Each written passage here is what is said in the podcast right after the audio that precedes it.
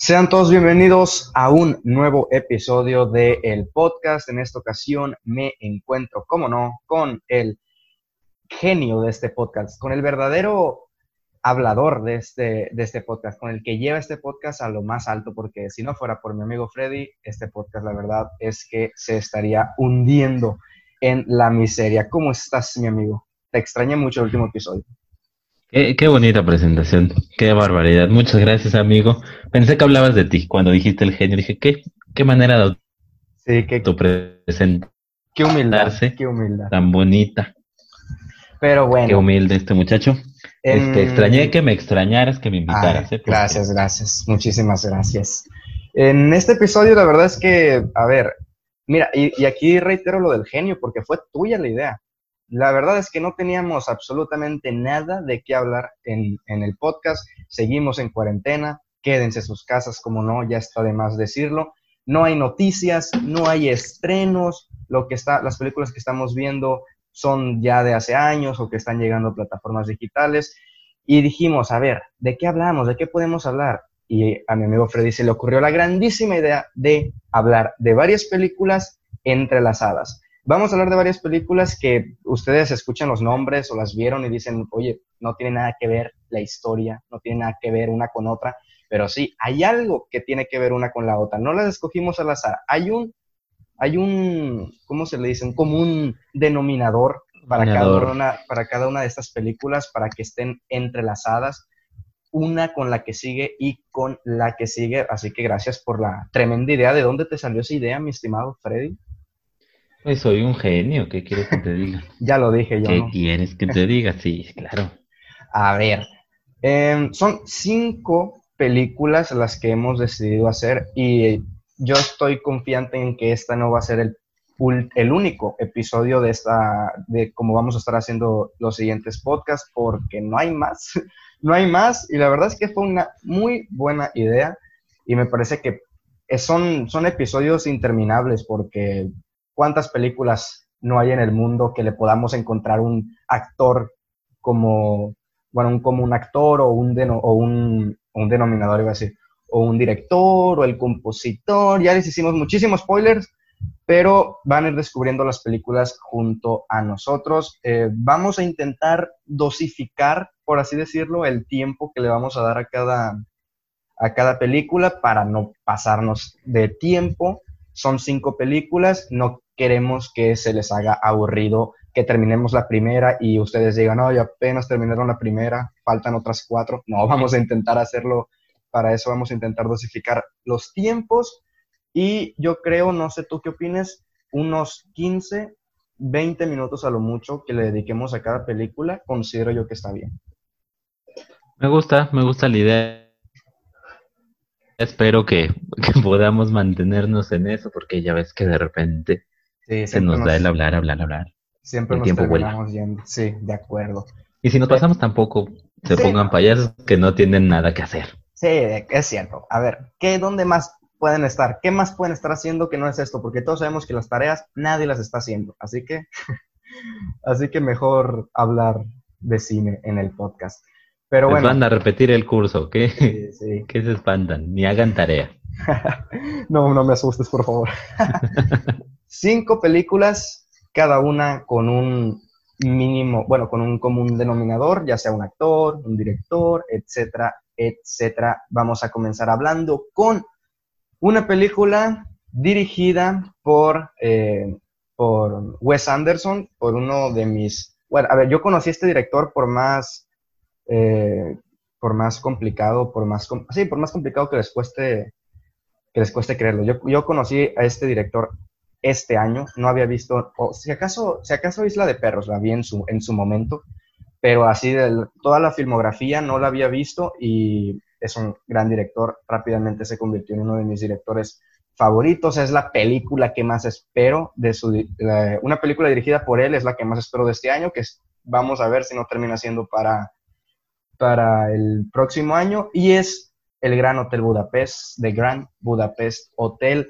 A ver, Freddy, yo sé que también te gusta mucho esta película. Esta película compitió contra Bernard, por nombrar una. Así que, ¿qué, tienes tú? Bueno, también con Whiplash, que es una de mis películas favoritas.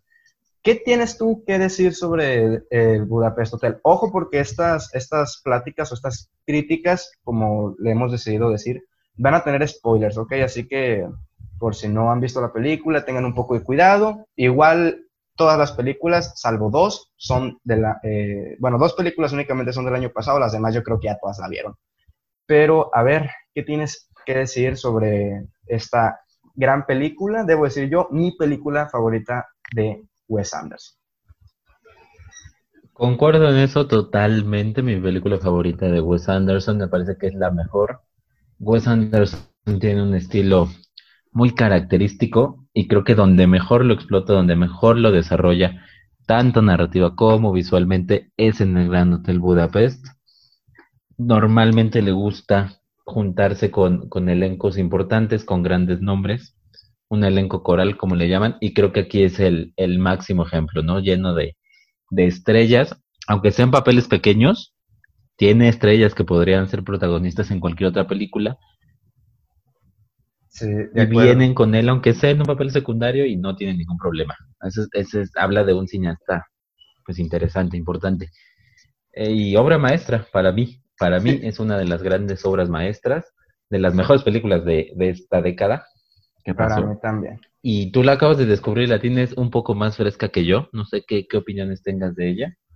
Pues, a ver, eh, reiterando lo que dije y lo que tú también dijiste, sin duda es una obra maestra. O sea, yo creo que de eso no hay duda. En todos los aspectos es una maravilla esta película.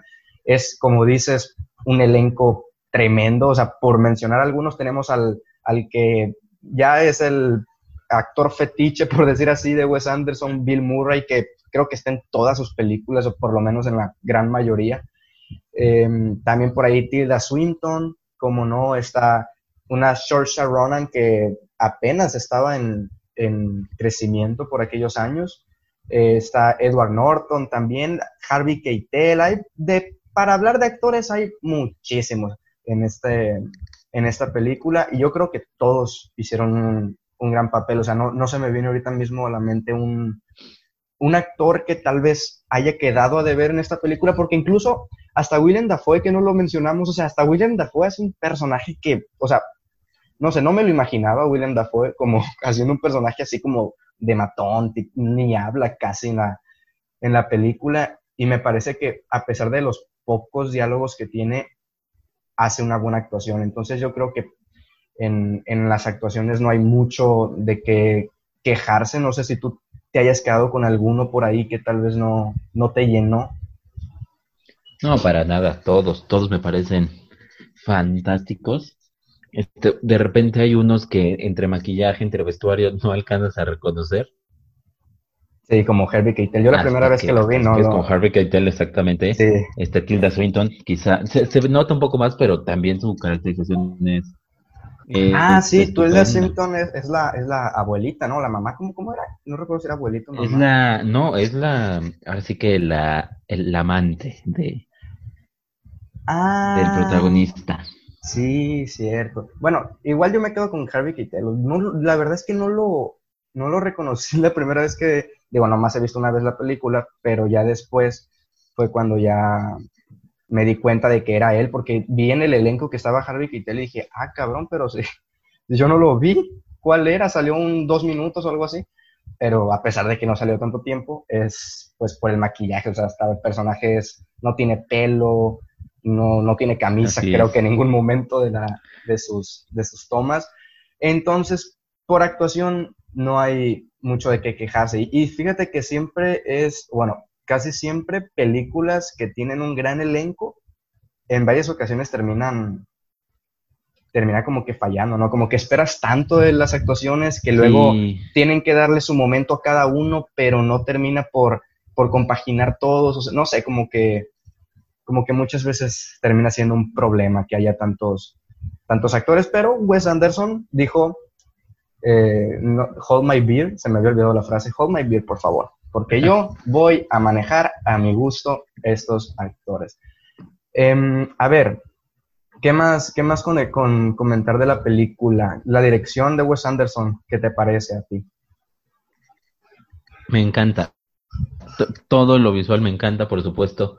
lo que hace Wes Anderson, cómo va contando sus historias, cómo va, desarrollando la historia de los protagonistas y obviamente de los secundarios. Me encanta, me encanta, me fascina. Eh, decía alguien cuando se estrenaba que era como un dulce. Era como un dulcecito. Ah, sí, sí. Los, es que los colores son, son así como un pastelito la película. Sí, está lleno de colores pastel. Este, muy bonito, pero no es algo que no es meloso, digámoslo así. Sí, de acuerdo. Está todo muy bien compaginado, todo muy padre. De repente cambia, por ejemplo, cuando se trata del personaje de Willem Dafoe, todo es oscuro, todo es Ah, negro. sí, cierto, sí. O sea, está muy bien manejado el color, no es gratuito los colores. Es- Sí. Está todo muy bien manejado. No sé, me, me, me encanta, me fascina, me parece una comedia extraordinaria. Y es que fíjate, la película dura un, estoy viendo aquí 99 minutos, o sea, una hora 40 minutos, una hora 39. O sea, tú, eh, y la verdad es que, como, o sea, es una película corta, la verdad es que es una película corta como todas las películas de Wes Anderson, creo que muy pocas, y no es que ninguna supera las dos horas, no recuerdo ahorita mismo alguna de Wes Anderson que, supere las dos horas, incluso The French Dispatch, la próxima, también creo que duró una hora 40 o algo así. Entonces, las películas de Wes Anderson son muy digeribles, o sea, son muy disfrutables, son muy recomendables también. La, la última que vi de él fue Moonrise Kingdom y, y es una película de aventuras de amor juvenil también, que, bueno, infantil más que nada, no tan juvenil, infantil. Que Sí, infantil, pero sí, todas, todas se, se muy bonita. Sí, todas se disfrutan y, y retomando lo de la dirección, o sea, lo que comentábamos, lo de la puesta en escena y lo de la puesta en cámara, yo creo que la puesta en cámara de Wes Anderson es muy característica, o sea, es muy, muy simétrica, por decir así. Todas las películas, yo creo que resaltando esta, de la del Gran Hotel Budapest, o sea, siempre pone la cámara en un lugar donde es la pura mitad, o sea, tú partes la, la pantalla en dos y estás viendo exactamente lo mismo en, en los dos Claro. lados. Y la puesta en escena, pues, también, o sea, como... Sí, es muy simétrico. y. Sí, sí, de acuerdo. Em, a ver, y Y fíjate es que... bellísimo, aparte, o sea, es, es muy bello visualmente eso. Sí, la fotografía, la fotografía está a cargo de Robert D. Yeoman, que no, yo no soy mucho de conocer los nombres de los, de los fotógrafos de las, de las películas. Yo creo que los que más conozco, pues, ahorita mismo son los dos mexicanos, el Chivo Lubeski y, y vaya, se me olvidó el nombre. el, de, el de The Irishman, por Eh. Prieto, Rodrigo Ah, Prieto. ah, exacto, Rodrigo Prieto son los que más ubico junto, obviamente, a Roger Dickens. Y por ahí hay uno de cabecera de Tarantino. El de cabecera de Tarantino no se me olvidó también el nombre, pero o sea, si, si me, di- me dicen el nombre y sé que es él. Pero eh, Robert Yeoman no, no se me venía a la mente. No sé si sea el fotógrafo de cabecera de Wes Anderson. No sé si tengas tú ese dato o es la primera vez a lo mejor que colaboran. No, no, no lo recuerdo, la verdad. No, están desde, sí, es su fotógrafo de cabecera desde Bottle Rocket, que es su primer largometraje, desde ahí está con él. Y de ahí todos, en todos han trabajado juntos. Fuera de, de su, de su dupla, la verdad es que no ha hecho, vamos, no ha, No ha no ha hecho películas ¿no? muy importantes o no ha hecho la fotografía de películas, ajá, muy importantes. O sea, sus, sus más conocidas quizás sea Ghostbusters, la nueva, el, el- reboot con puras mujeres, pero pues estás seguro que no es un trabajo Sí, sí, o sea, muy reconocido. sin duda donde resalta es con Wes Anderson. Y la pregunta que te hice hace unos días, cuando me estabas explicando también varias de estas cosas, era la fotografía, porque a mí me gustó mucho la fotografía de, de, la, de, de esta película, del Gran Hotel Budapest. Y en ese momento estuvo compitiendo, creo, no, no recuerdo si estuvo nominada, pero, o sea, en cuanto, por ejemplo, a películas, sí estuvo compitiendo contra, y estoy viendo, y no estuvo nominada a Mejor Fotografía, ahorita que estoy viendo, estuvo nominada Banda Sonora. eh, No, sí estuvo, sí estuvo. ¿Sí estuvo? Ah, ah, estos son los que ganó, estos son los que ganó. Ganó maquillaje, Sí, sí, vestuario, sí. eh, diseño eh, artística, que vendría siendo diseño y producción, y banda sonora, es lo que ganó. Bueno, no me parecen las demás. Pero bueno, retomando, era, era eso porque se enfrentó a, a, y creo que, creo que Whiplash estuvo nominada a Mejor Fotografía, no recuerdo exactamente, pero eh, eh, cuando vi Whiplash, la fotografía también me gustó mucho porque es como como de, de, de, entrada la paleta de colores es muy, o sea, tú ves esa paleta de colores, ese color tan, tan naranja, amarilloso, pero más que nada naranja, y sabes que es de Whiplash, pero también la manera en que, en, y parte de esto es parte también de Damien Chazelle, de, de, o sea, de, de, cómo siempre la cámara cuando está tocando, por ejemplo, nuestro protagonista en, Whiplash, siempre estaba la cámara ahí en, en, en la mera batería, cosas así. Pero bueno, únicamente para poner en contexto de que estuvo peleando esta película, peleando, hablando metafóricamente, obviamente, em, con, con Birdman y con Whiplash, que tal vez fueron las fotografías más, más bellas, más buenas, por decir así, de, del 2014. Y tú me decías que te había gustado más la de Birdman, ¿verdad? Sí, ligeramente. O sea, los cuadros pues me gustan más los del Gran Hotel Budapest, porque son como cuadros para colgar en una, en una sala, digámoslo.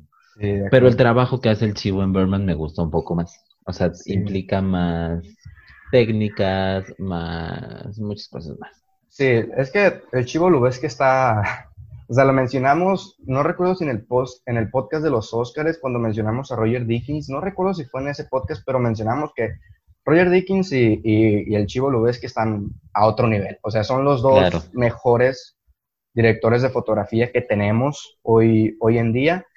Y, es muy difícil competir contra ellos. Pero sí es cierto, o sea, no, no lo había pensado de esa manera, pero sí es cierto. O sea, la, fotografía de, del Gran Hotel Budapest pues, son cuadros. O sea, tú, como dices, o sea, los puedes, los puedes agarrar y los cuelgas en tu pared y pareciera que son pinturas o que no es de una película o algo así. Entonces, no, no le quitamos el mérito tampoco, pero sí concuerdo contigo de que lo del Chivo Lubeski, pues al ser un falso plano secuencia, también hay momentos en los que la iluminación en Birdman influye mucho. Eh, sí es más claro. la técnica de, del Chivo Lubeski, lo que al final le terminó valiendo su Oscar, que un año después lo iba a volver a conseguir con, con The Revenant. Así que muy orgullosos estamos de, del Chivo Lubeski, de eso no hay. Sí, totalmente.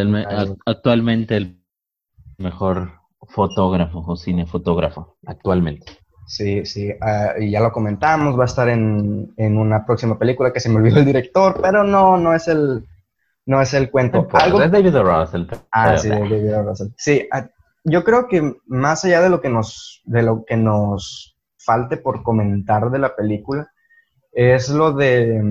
Y, yo, y fíjate que no me suelo fijar mucho en la, en la banda sonora, menos de que sea muy fuerte, que de verdad resalte, como por ejemplo 1917, o, o, o en este caso, la del Gran Hotel Budapest, que es que el compositor es Alexander Desplat, que va a ser el, bueno, que fue mejor dicho porque la película ya está grabada, el, el compositor también de The French Dispatch. Tampoco tengo este dato, al parecer tú eres mi Wikipedia, no sé si sepas de si Alexander Desplat también es el compositor de cabecera de, de Wes Anderson o, tiene por ahí otro director con el que también ha colaborado mucho, porque no me sonaba la verdad hasta que vi que era el director de El Gran Hotel Budapest y dije, ah, bueno, la música va a estar muy buena también en, en The Friends Dispatch. Sí, y sí es este, sí va muy de la mano con, con Wes Anderson, carrera, muchos más proyectos muy reconocidos, es uno de los, de los grandes compositores en la actualidad. O sea, tan solo Argo de King's Speech, que son películas que ganaron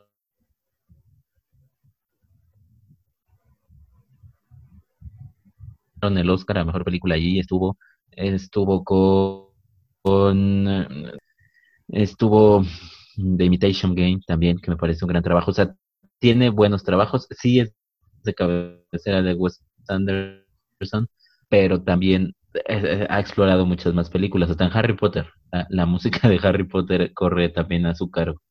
Sí, uh, muy buen trabajo sin duda el de Alexander Desplat y vamos a ver qué nos termina pues deparando para para The Friend Dispatch. No sé tú si tengas algo más que comentar, que hicimos menos del tiempo, pero creo que comentamos todo sobre, sobre el Gran Hotel Budapest. Es que a ver, si tuviéramos que decir algo negativo, no le encuentro nada negativo. O sea, para mí es una obra maestra, para ti también. No le encuentro nada negativo a esta, película. No sé tú si tengas algo que comentar para cerrar esta película o te faltó hablar de algo de lo que podamos sacarle más, más minutos. No, que la vean, que la vean por favor, si nunca la han visto, se están perdiendo de una de las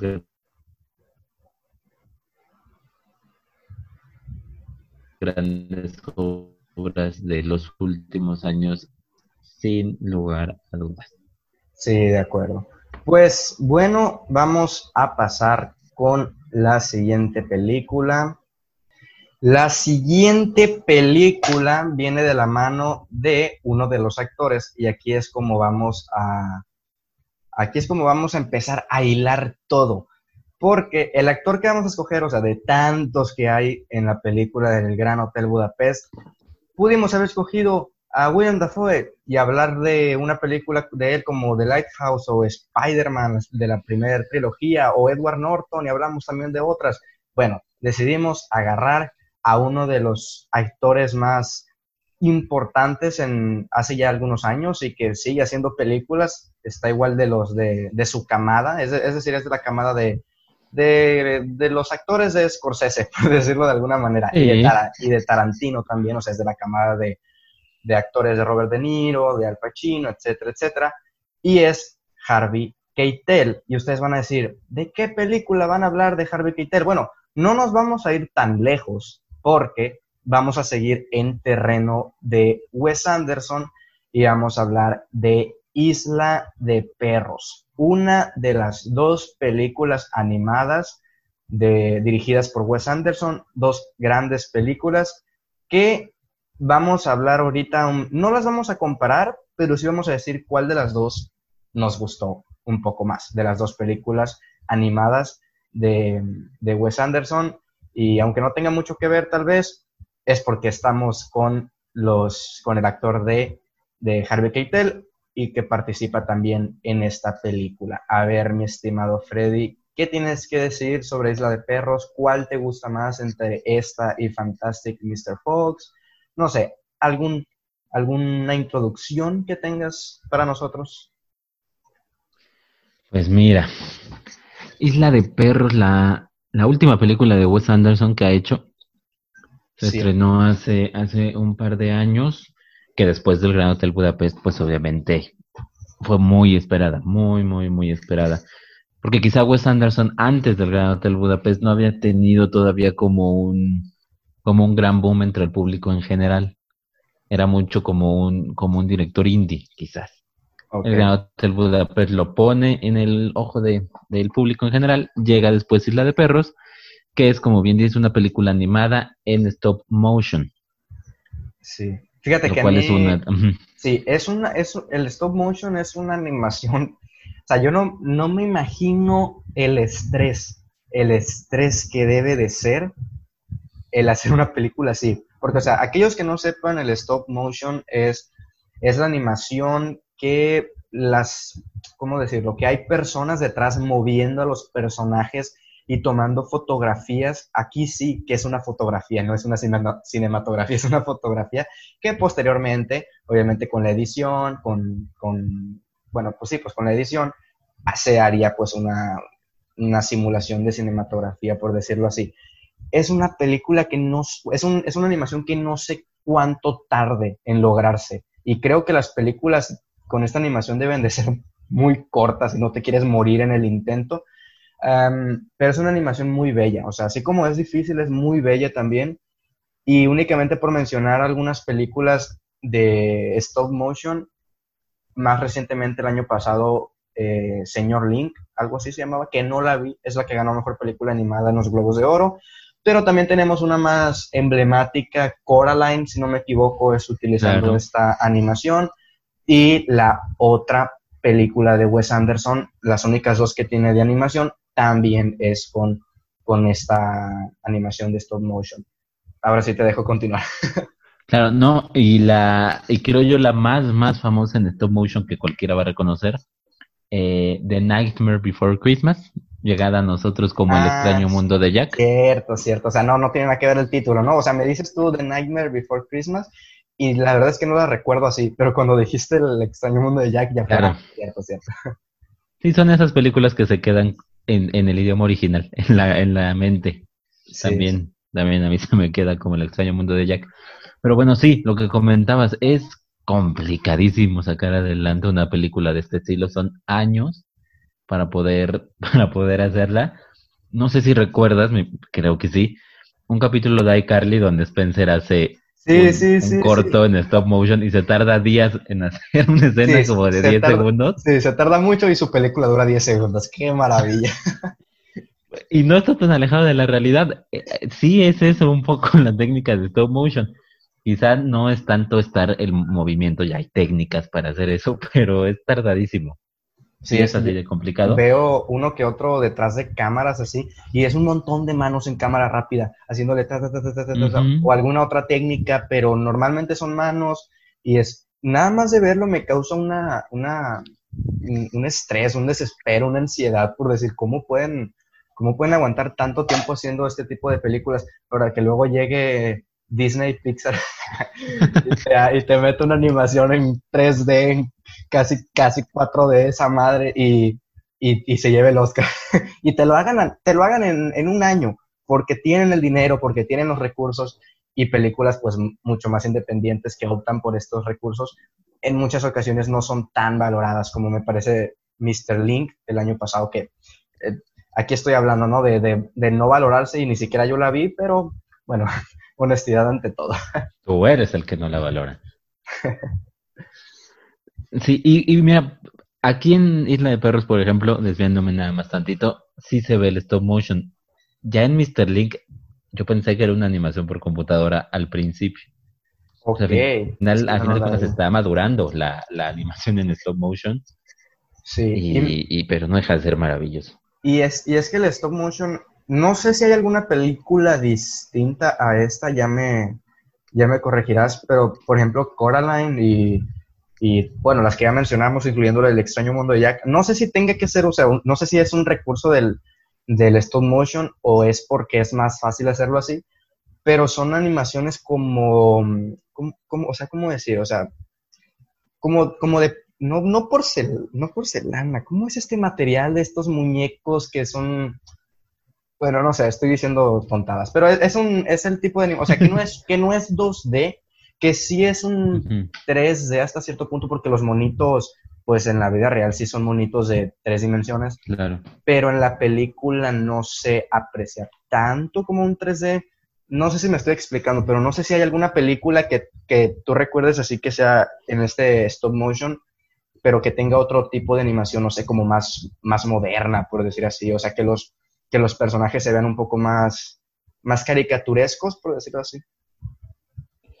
Um, mira, creo que de- en lo que te puedo entender, o creo que te entiendo, este, hay una película de hace como cinco años que se llama Anomaliza, que es stop motion, Mm, sí la he escuchado, no la vi. Sí la he escuchado. que, que, eh, digo, es maravillosa, pero la animación es en stop motion y sí, sí tiene un estilo diferente.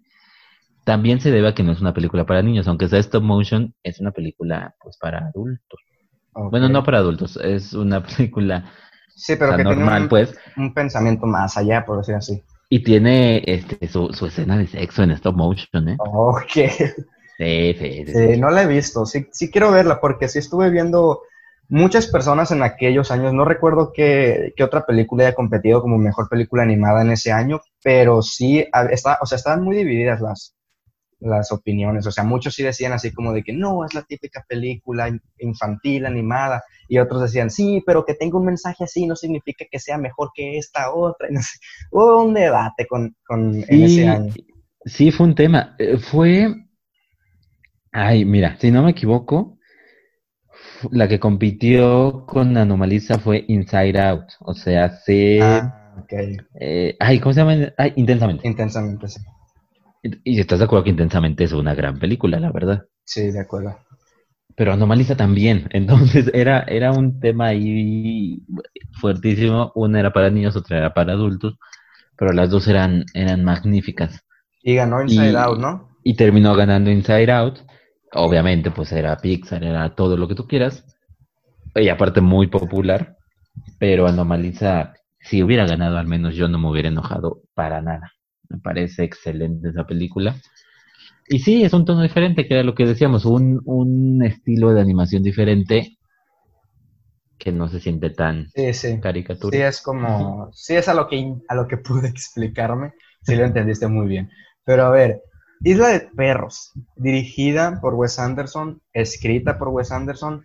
La historia, bueno, ya tiene otras tres personas, Roman Coppola, Kunishi Nomura, Jason Schwartzam, son, son los que contribuyeron, no en el guion, pero sí como en, la idea, por decir así, oye, si hacemos una película de esto, esto, otro, Wes Anderson es el que al final termina escribiendo el guion, también con la música de Alexander Desplat que estoy viendo, así que reitera lo que habíamos dicho del compositor de cabecera.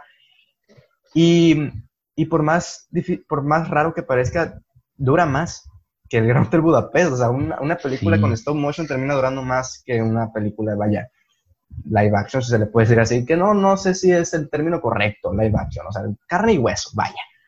Em, con personitas. Sí, con personitas, con marionetas reales. Em, Isla de Perros es una película que se siente muy china, por decir así, o sea, como que va también muy dirigido para allá, ¿no? O sea, no, yo no sé la historia detrás de, de Isla de Perros, o sea, no sé, no sé si fue una coproducción bueno, aquí estoy viendo y es una coproducción Estados Unidos-Alemania, por lo cual me, me, saca, me saca totalmente lo que iba a decir, porque yo pensaba que era una coproducción Estados Unidos-China, porque el personaje que vendría siendo el humano, o sea, el humano que no es un perro, vaya, de la película, también creo que es por allá. No recuerdo si es Japón o China, disculpen, asiático. Es Japón, es Japón. Ok, japonés. Em, entonces, hay algunos momentos en los que los personajes pues hablan también en japonés, hay letras japonesas en la pantalla por momentos, incluso en el póster. Es decir, la historia también es de allá, o sea, tiene que ver con, Japón, de esto y esto otro, entonces mandaron a los perros para una isla, etcétera, etcétera. Pero se me hace por momentos una película muy dedicada para allá. No, yo no me sé la historia, entonces no puedo decir así como de que tiene que ver con algo que pasó en la vida real, no sé sinceramente, pero sí me quedo con eso, vaya. Mira, creo que a final de cuentas si escogió Japón fue, fue por el camino sencillo quizás porque habla de un mundo en el futuro, o sea, una realidad futurista. Y normalmente cuando tratan esto los directores les gusta mucho situar su historia en Japón. Cierto. Porque no lo sé, pero les gusta. Sí, porque yo creo que todos, yo todos pensamos que Japón va a ser el primer país en, no sé, en tener los autos voladores o algo así. Sí, pues mira, lo dijeron en Blade Runner que pasa en el 2019 y yo no veo nada. Es lo que ellos dijeron. Bueno, sí, ya estamos a punto de la destrucción, pero de ahí en fuera no veo las maravillas que Primero hay que sobrevivir y después hacemos los carros voladores, por favor. Sí, sí, sí, sí. Pero mira, finalmente creo que va por ahí. Este, me gusta cómo, cómo representa a la, a la cultura japonesa. Tiene también, claro, que ver que en la historia se trata al gobierno como un sistema, pues que reprime un poco, que no muestra tanto las cosas como son. Y pues no en cualquier país puedes desarrollar una historia así, te tienes que ir quizá a esos países asiáticos donde la verdad es la verdad y es una y no hay más. ¿No? Sí, cierto, cierto. Tiene un poco de eso, tiene su crítica social, su crítica política la película, todo en un, en un entorno pues de perritos, o sea, de, para niños, digámoslo así. Sí, con, pues con perros que hablan, etcétera. Y hasta los propios perros pues tienen sus, sus pensamientos hasta cierto punto humanos. ¿Pensarán cosas los perros? Nos queda la, la duda después de la eterna pregunta, ¿no? Cuando ves una película de animales. Sí, sí. Y piensan. Este, ¿qué te iba a comentar? El, en el reparto, en Film Affinity tienen la maña, la muy mala maña de cuando es una animación, te dice reparto, animación. Ya sé que es una animación, pero pónganme quiénes hicieron las voces, por favor. Pero a ver, los que más recuerdo es que también tienen un, y mira, voy a ver el póster aquí, porque en el póster sí, sí dice. Sí viene. También tiene un reparto muy, muy, muy grande. O sea, está Edward Norton, está Bill Murray, como no está Brian Cranston, está Scarlett Johansson, no me viene alguno otro. Ah, Harvey Keitel, claro, el que habíamos mencionado, por supuesto. Está, fíjate, Greta Gerwig, que ah, es cierto, Greta este, Gerwig, cineasta, directora. Sí, que es la pareja de, no, de, de, Wes Anderson, iba a decir, de Noah Baumbach, que también trabajó con, con Wes Anderson en la otra película, que sí me gustaría preguntarte, ¿qué, qué peli, cuál de las dos tú consideras mejor y, por qué? Pero, o sea, si dices, no sé, si dices, por ejemplo, Fantastic Mr. Fox, también decir un poco tal vez los contras de Isla de Perros, porque al final de cuentas estamos hablando de Isla de Perros y para que no sea un, un segmento dedicado a Fantastic Mr. Fox, sino que sea una comparación en el que mencionemos obviamente a, Isla de Perros. Mira, este, a mí me gusta un poco más, creo que están en el nivel, pero me gusta un poco más Fantastic Mr. Fox. Y quizá la respuesta por qué, o por qué me gusta menos Isla de Perros, está en lo que decías al principio. Una hora cuarenta y uno dura Isla de Perros, dura más que Grand Hotel Budapest, dura más que Fantastic Mr. Fox, lo cual no es un problema, pero creo que sí le sobra, sobre todo rumbo al final, como entre el segundo y tercer acto, creo que le sobra una parte, o si bien no le sobra, sí la llevan de una manera muy tediosa, no me pareció interesante, y en un momento el ritmo cayó, me eh, cayó y ahí me perdió por completo, creo que su cierre es bueno, o sea, recupera el ritmo, pero sí tiene un momento donde, y un buen momento, donde la película pierde, pierde su estilo, pierde... Sí, se empieza a ser tediosa, como dices. Sí, sí es cierto, sí. Sí lo veo también por... No sé a ti cuál te, te guste más. Yo también prefiero Fantastic Mr. Fox que Isla de Perros. Fantastic Mr. Fox fue en, se estrenó en el año 2000... ¿2000 qué? No recuerdo. Fantastic Mr. Fox se estrenó en el año 2009. 2009, ok. O sea, ya nueve años después hizo la segunda película no sé en cuanto a animación, es que al ser las dos en stop motion, la verdad es que son muy parecidas en cuanto a animación, en cuanto a, las, a las, texturas, vaya, que era, lo que me intentaba referir la vez pasada, la textura, la textura. Porque una cosa es la animación, o sea, la animación es stop motion, es cómo animan, vaya, los, los personajes, ya sea por computadora, por stop motion, etcétera. La textura es lo que me refería, o sea, cómo se, cómo se ven los personajes. Eh, sí, en, en, esta, en, esta, en esta película tal vez tenga que ver por el hecho de que son perros, tal vez porque son perros como, y que están viviendo en una isla, son perros que se ven mucho más descuidados que, por ejemplo, en Fantastic Mr. Fox, que, o sea, que tienen su casa, el zorro, tiene su casa, tiene su esposa, tiene sus hijos, y se ven, o sea, con ropa, eh, se ven peinaditos, por decir así, los personajes, los zorros. Entonces, si bien la animación es parecida, incluso, digo, la textura, perdón, incluso creo que, creo que resalta más la de Fantastic Mr. Fox que la de, que la de Isla de Perros. Fíjate que ahí creo que yo ahí no estoy de acuerdo. A mí me gusta un poco más la animación de, Isla de Perros. Ok, ok. por primera vez quizás sea un tema. Sí. sí, por primera vez creo que en el podcast no estamos de acuerdo. Quizás sea por por un tema de que los, los zorros o los animalitos, como bien dices, son los que cobran vida. O sea, están vestidos, están, es algo irreal, algo caricaturesco. Y aquí, mm. pues es más realista. O sea, son perros, pero aunque piensan y lo que quieras. Sí, o sea, no dejan de ser perros. Reales, son perros, ajá, no dejan de ser perros. Y además, esos detallitos de, del, del, pelaje y cuando está el aire se mueven, a mí me, me, gustó mucho. Me parece mejor cuidado en ese sentido. Ok. Sí, pues, mm, o sea, como dije, me parece que no, hay, no hay tanta diferencia en cuanto a la textura, pero sí, sí es cierto que se aprecian esos detalles de, pues, de, que, el, de que el perro tenga el, el, pelo un poco suelto, por decir así. No, no que se le caiga, sino que sea que pase el viento y se le mueva, cosa que sí es cierto, en Fantastic Mr. Fox no pasa, o sea, en Fantastic, en Fantastic Mr. Fox, qué nombre, ¿no? Fantastic Mr. Fox. Em, el, pelaje de los animales está pegado al cuerpo, o sea, es, como si fuera la piel, vaya, más que el pelaje. Entonces, sí, cierto. A ver, ¿qué, ¿qué, más podemos comentar? Yo, yo soy muy, me cuesta mucho en películas animadas el, el apreciar el trabajo de, de los distintos departamentos. O sea, como que, por ejemplo, en, en, las películas normales, vaya por decir así, sí es como de que la fotografía la puedes apreciar, o los colores, porque tú sabes que así no se ve una casa, por ejemplo, y entonces es, son, es iluminación que le pusieron obviamente para la película, o después en la postproducción, etcétera. Pero en la película animada, o sea, no es como que no, no puedo valorar, no es que no pueda, sino que no sé cómo valorar, mejor dicho. Por ejemplo, también el trabajo de, de tal vez de la dirección también, o sea, en la dirección en una película animada no me voy tanto como lo que vemos en una película normal. Tal vez lo que más se pueda parecer es el guion, porque, o sea, sigue habiendo un guion, sigue habiendo un desarrollo de personajes, etcétera, pero no sé cómo, cómo apreciar los demás departamentos. Es, es complicado, creo yo, creo yo, porque estamos acostumbrados a que las películas animadas, pues son, en general, pues son Disney.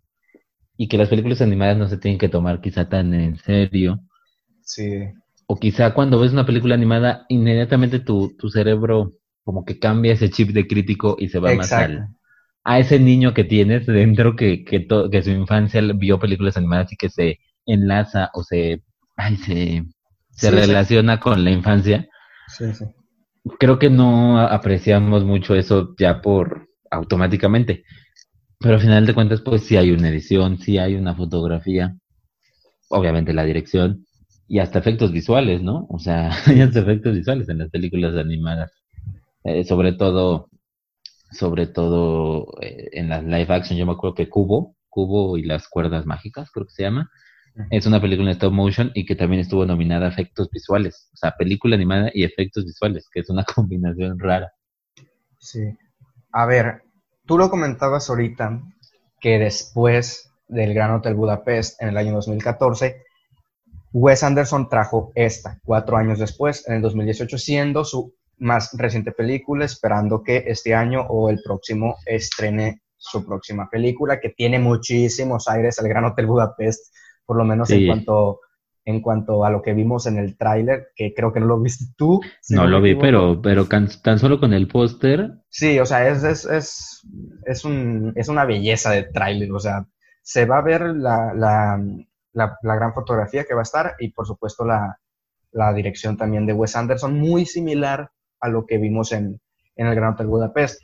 Entonces, cuatro años después de la obra maestra indiscutible de Wes Anderson, llega Isla de Perros, una película en animación. Como dices, se estaba esperando mucho para esta película.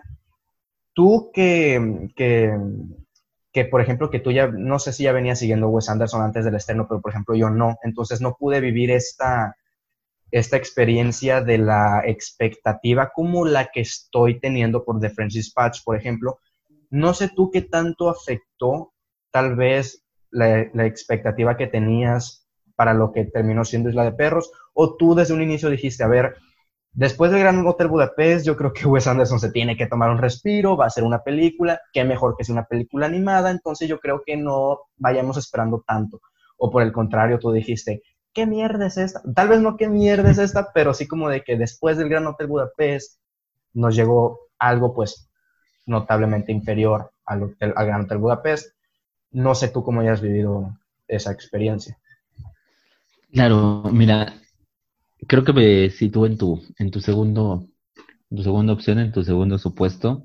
Después del Gran Hotel Budapest, cuando vi que iba a salir Isla de Perros, sí dije, dudo mucho que haya una obra maestra consecutiva de Wes Anderson. Entonces fui con las expectativas más bajas, o sea, con la intención de ver algo más bajo que, que el Gran Hotel Budapest, y terminó siendo eso, algo más bajo. No malo, porque me parece una buena película, pero que sí en calidad es inferior al Gran Hotel Budapest. Por ejemplo, si me pasara eso con The Friend Dispatch, que creo que va a estar por ahí al nivel del Gran Hotel Budapest, quizás sí saldría un poco decepcionado. Con Isla de Perros creo que salí a lo que esperaba. Ok, sí, yo también, o sea, yo, yo tengo mucha expectativa por lo de The Friends Dispatch. porque parece que va a estar situada también en muchos tiempos, o es lo que alcanzamos en el trailer, por lo menos también en, la, en lo que tiene que ver con la fotografía, tiene momentos en blanco y negro, etcétera, etcétera. Tengo mucha expectativa por, por The French Dispatch y aquí yo creo que sí me puedo dar ese lujo, vaya, de esperar, de tener una alta expectativa porque el tráiler se ve bueno, porque es una película con un gran elenco, es una película que se ve muy similar al Gran Hotel Budapest, ya veremos qué tiene de diferente, etcétera, y no es una película animada. Entonces yo creo que sí me puedo dar ese lujo de, tener una alta expectativa por, por The French Dispatch.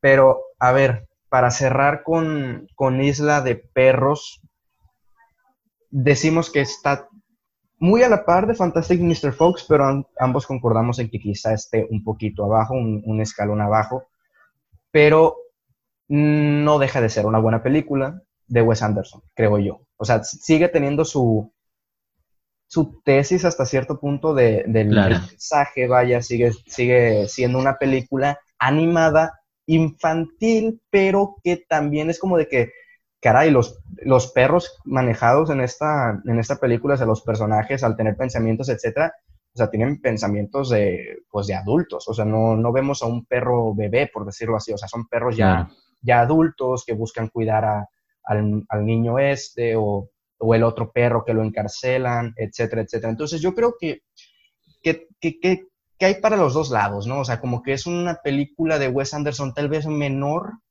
pero eh, sigue siendo mejor película que otras de otros directores que, que, tienen películas animadas en su repertorio. Entonces yo creo que está ahí balanceada la, la balanza, vaya. Sí, de acuerdo, de acuerdo, de acuerdo. Es un, es un buen proyecto, no a la altura de una obra maestra, pero bastante, bastante interesante. Perfecto. Bueno, pues no sé si tengas algo que más que comentar para cerrar con Isla de Perros. No, ahí sí lo he dicho todo. Perfecto. Entonces, dos películas llevamos, dos películas dirigidas por Wes Anderson. Entonces, recapitulando, empezamos con el Gran Hotel Budapest. ¿Por qué empezamos con esa? No hay regla, sino que dijimos que hay muchísimos actores. Tenemos para escoger. Tenemos para escoger. Escogimos a Harvey Keitel. Nos vinimos acá a Isla de Perros, que es uno de los actores que da voz a uno de los personajes. Entonces, ¿qué escogemos aquí, mi estimado Freddy, si nos haces el favor? El honor, el honor. El honor. Mira, aquí en Isla de Perros, como lo comentaste, en su elenco se encuentra la actriz Scarlett Johansson, que el año pasado vimos en Marriage History de Noah Baumbach, y es precisamente esa película de la que vamos a hablar a continuación. Marriage History, historia de un matrimonio. Así es, película con, eh, bueno, película de Netflix dirigida por Noah Baumbach, que aquí Scarlett Johansson pues es protagonista, que consiguió una nominación al, al Oscar a Mejor Actriz Principal, no se la llevó, la, eh, Laura Dern iba a decir, bueno, sí, Laura Dern consiguió, pero eh, lo que iba a decir es que René Zellweger pues arrasó con todos, claro. con todos los premios ahí creo que ambos teníamos nuestra cuestión, ¿no? Como que ambos queríamos ahí que, que ganara, que ganara Scarlett. Pero bueno, no, no se terminó dando. Vamos a hablar ahora de Marriage Story. Fíjate cómo cambiamos, ¿no? Drásticamente de una película a otra, nada que ver una con la otra, excepto uno de los actores, que aquí sería eh, Scarlett Johansson. A ver, Marriage Story, una película que por su título es Historia de un matrimonio que muchos decían debió de haber sido historia de un divorcio porque la película comienza prácticamente cuando ya está la decisión tomada, etc. Sí, pero no se terminan divorciando hasta el final.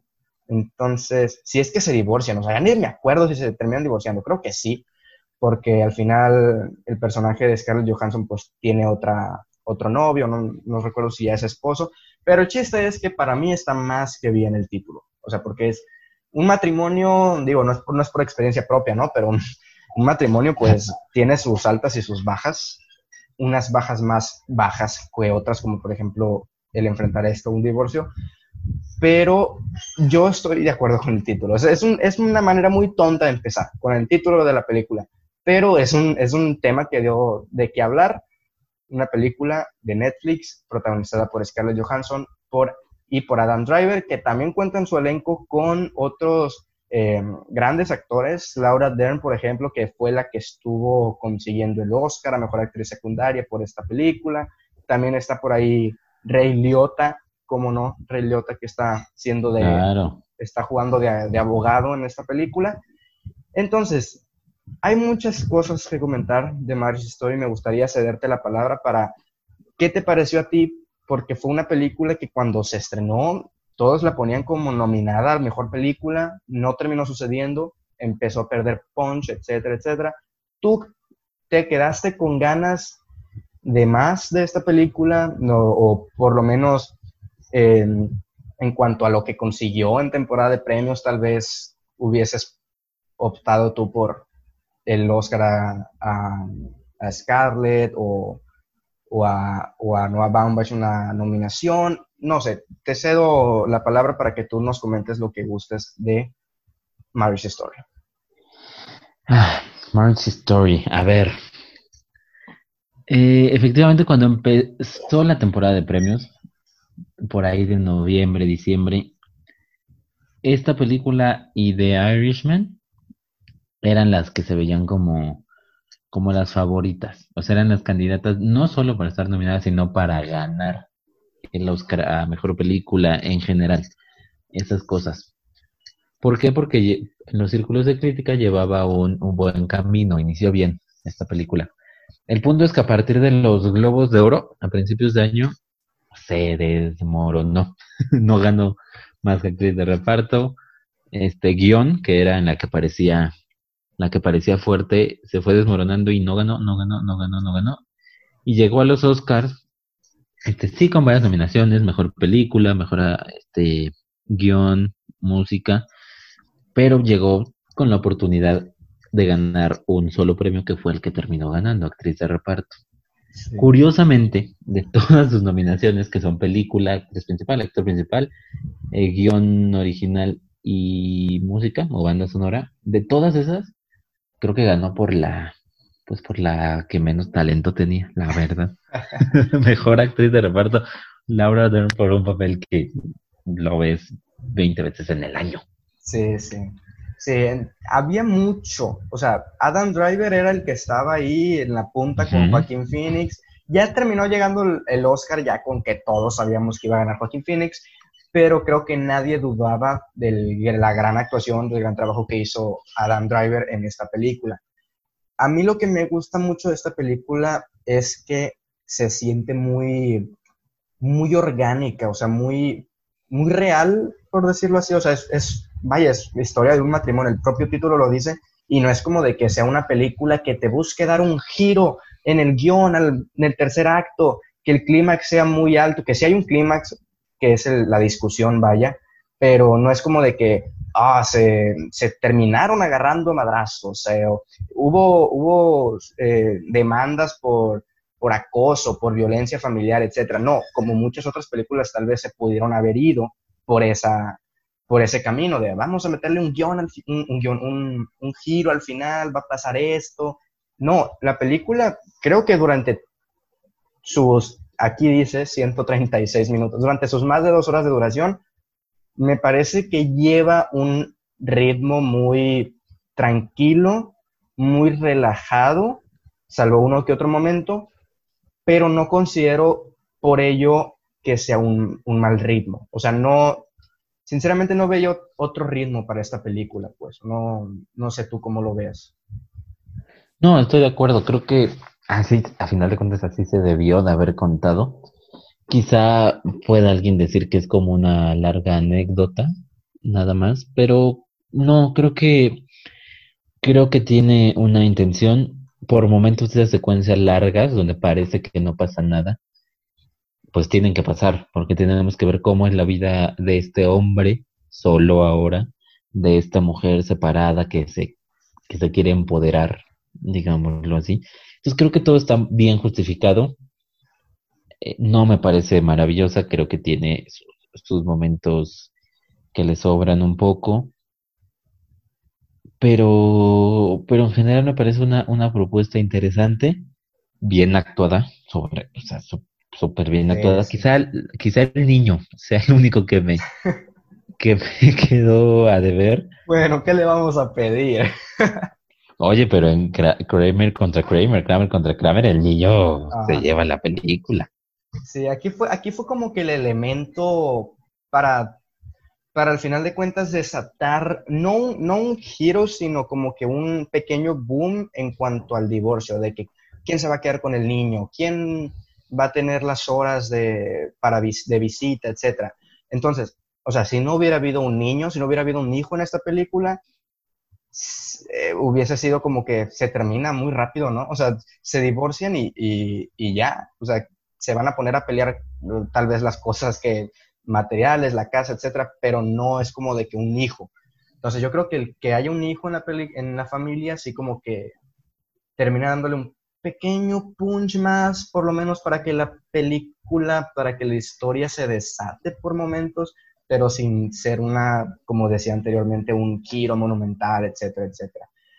Em, algo de lo que se estuvo mm, comentando mucho era sobre una parte del guion, sobre sus personajes, sobre cómo, sobre cómo Noah Baumbach, eh, muchos decían de que, de que Noah Baumbach intentó crear dos personajes en el que tú no dijeras Mm, me voy por este lado o me voy por este otro lado.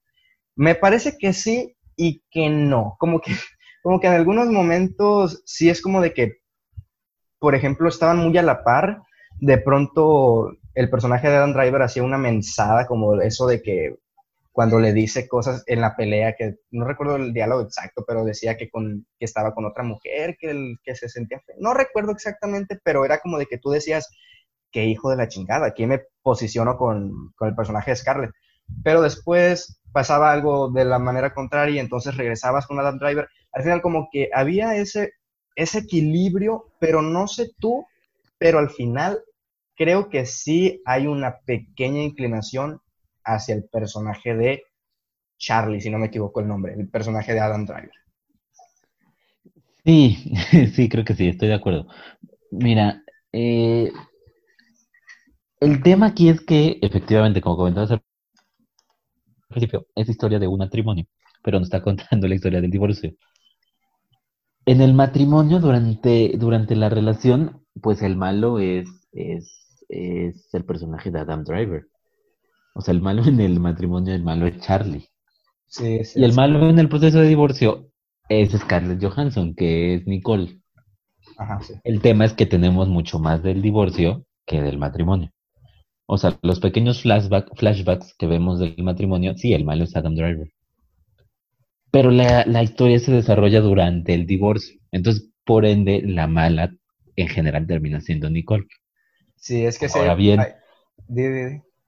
No, digo, ahora bien, también recordemos que esta historia, aunque sea un guion original, está basado en la vida del, del director y escritor de Noah Baumbach. Cierto. De su divorcio con Jennifer Jason Leigh. Entonces, quieras o no, pues hay un, algo en ti dice, la balanza a mi favor. Exacto, no, no se va a poner tampoco como el, como el mal esposo, ¿no? Como el malo de la historia. Sí, sobre todo si se está contando su propia, y su propia vida.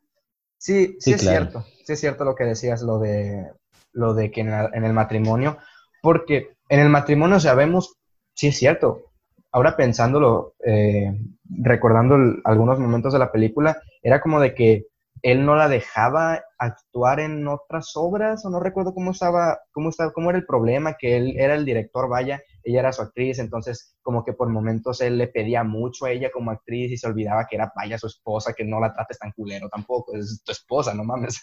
Entonces, y en el, en el divorcio era como de que también influenciada un poco por, el abogado em, o, la, abogada, creo que está bien decir el abogado, no sé.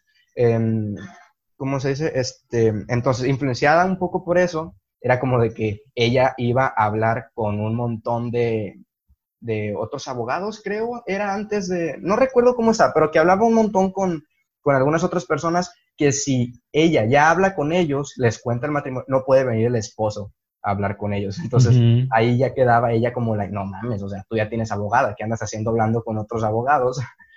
Hasta que llega Rey Liotta y ahí se hace un desmadre, etcétera, etcétera.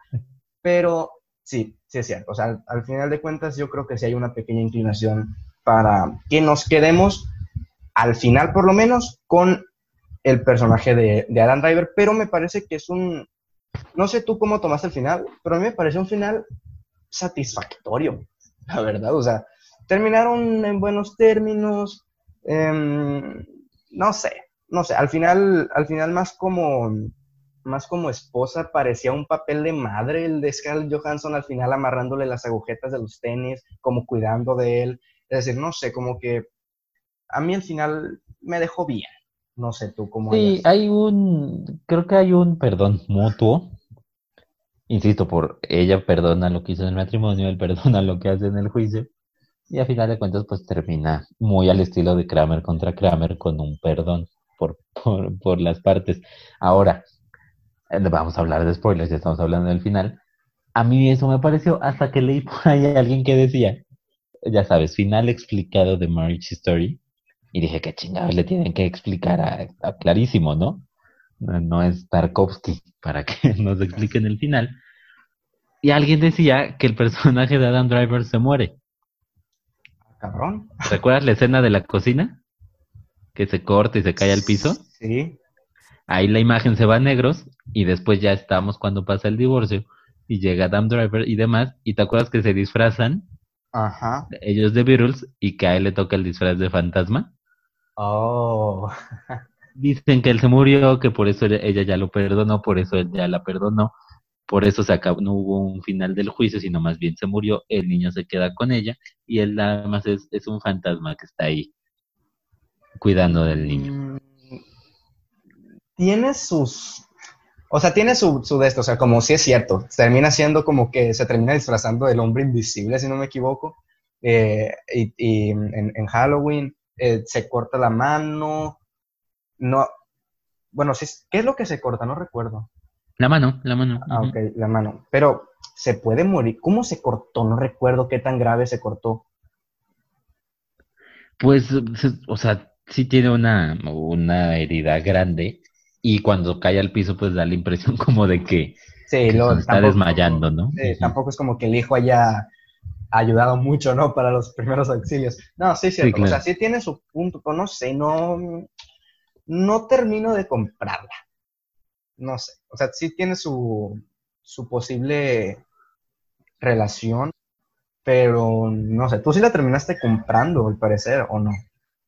No, no la terminé comprando, pero sí me pareció. Normalmente eso de final explicado, de en general, pues me dan mucha risa porque no las compro. Pero este me pareció curioso porque sí tenía como que de dónde, ¿sabes? Sí, sí, sí. Y aparte sí me parecía más interesante que el final real, la verdad. Pues sí, o sea, es que era, como que un final más, eh, no sé si explosivo hasta cierto punto, pero sí como más fuera de lo, de lo que estábamos viendo en la película. Así es. Ahora, algo que me gusta mucho de esta película, ya para terminar, Ajá es que toca algo que no se toca en las demás películas sobre divorcios y matrimonios y demás. Sobre divorcios en general. A los abogados. Nunca vemos esa parte de los abogados. Y es que sí existen abogadas así, que todo por la mujer, aunque hasta sea lo que sea, todo por la mujer. Abogados muy cabrones como Rey Liotta. Y abogados muy del montón como el primer abogado que tiene, el viejito. Sí. No, o sea, que es como, pues sí, pero, pero da igual y ya démosle lo que pida, ¿no? Y me gustó mucho ver esa... Ese retrato, esa sí. con los abogados. Sí, sí, es cierto. Aquí los, los abogados sí tienen un papel importante, sobre todo el de Laura Dern, pero al final también Ray Liotta ahí se mete a la, se mete a la discusión, se mete al... ¿Te imaginas que hubiese ganado mejor actor de reparto Ray Liotta? Pues la verdad me hubiera gustado más, ¿eh? pero bueno. Ya sé, bueno, ya, ya pasamos, ya pasamos los Oscars, ya pasamos nuestros descontentos en, esa, en esa gala.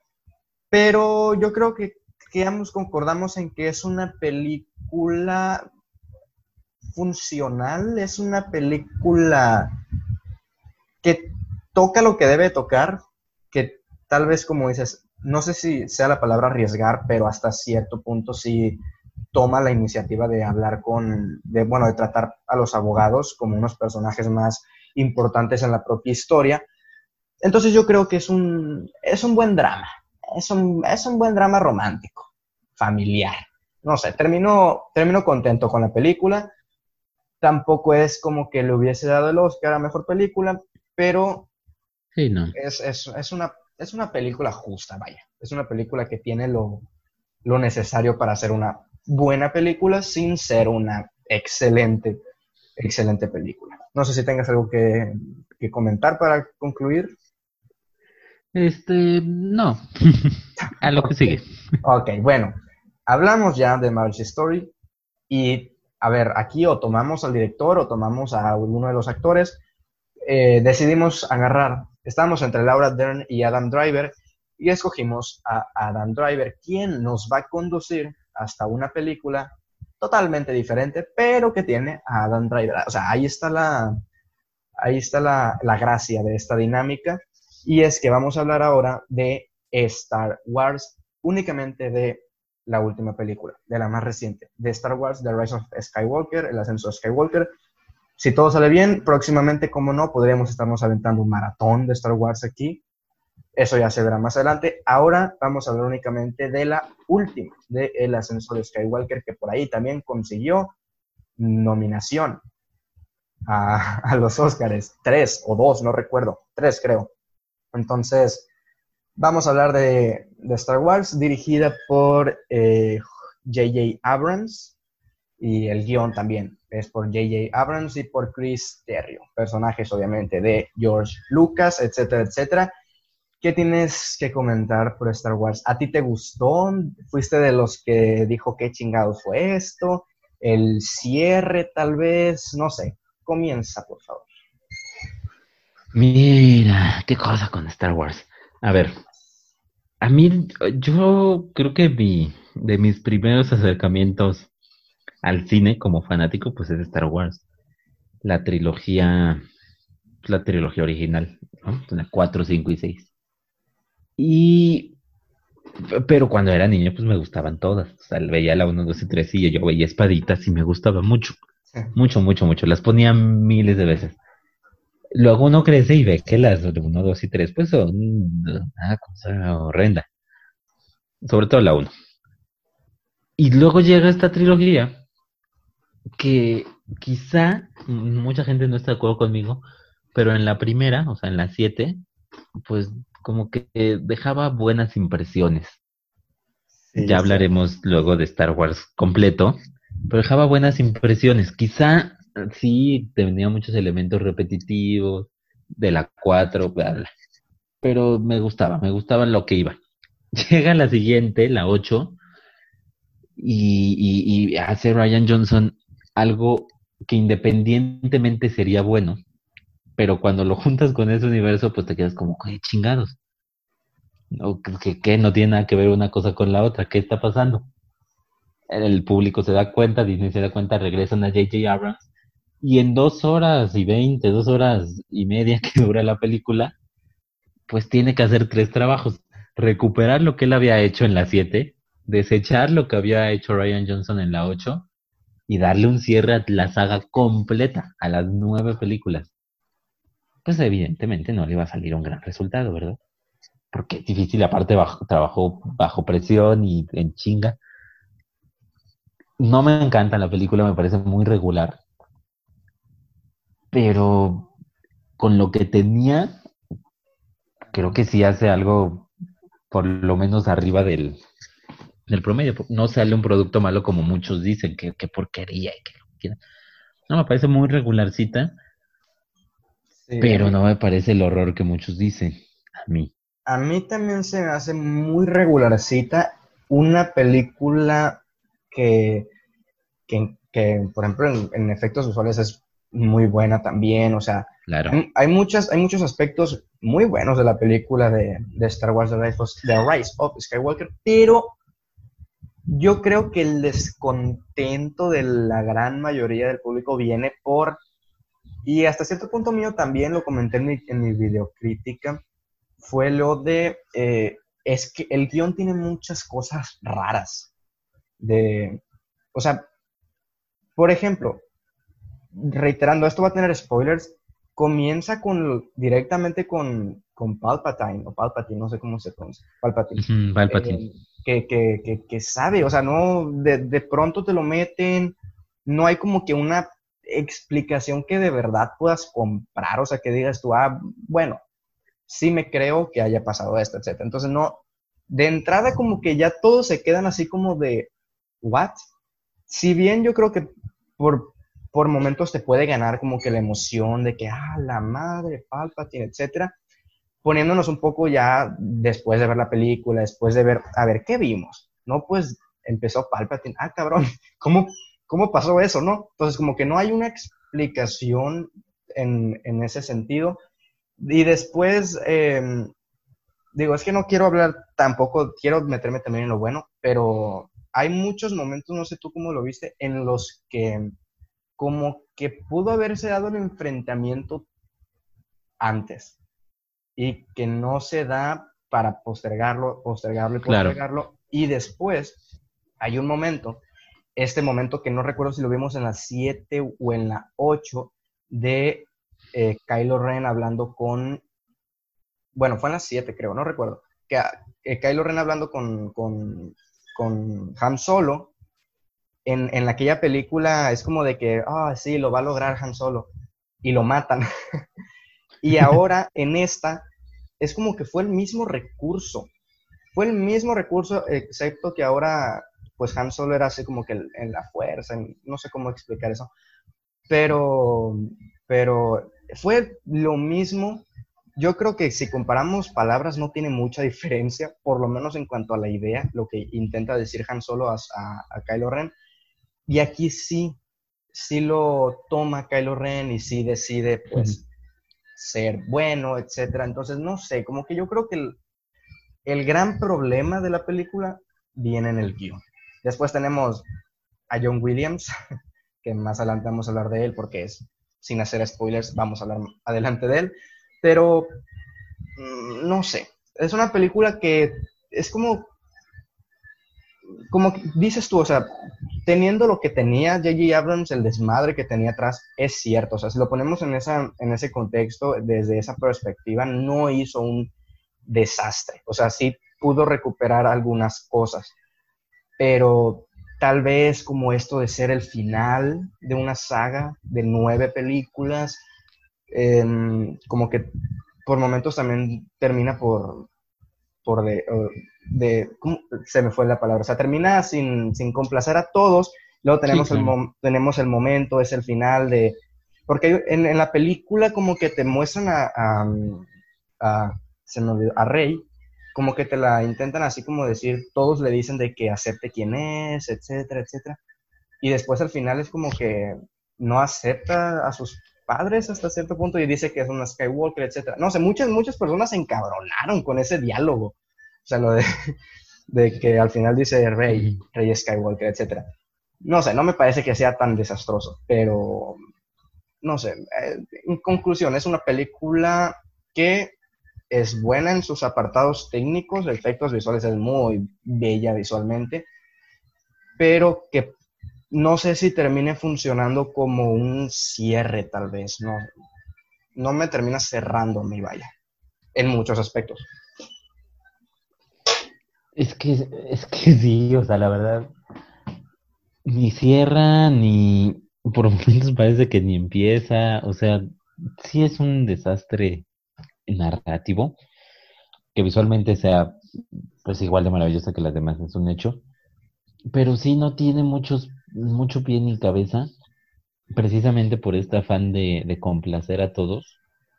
O sea, regresar a Palpatine como que para qué.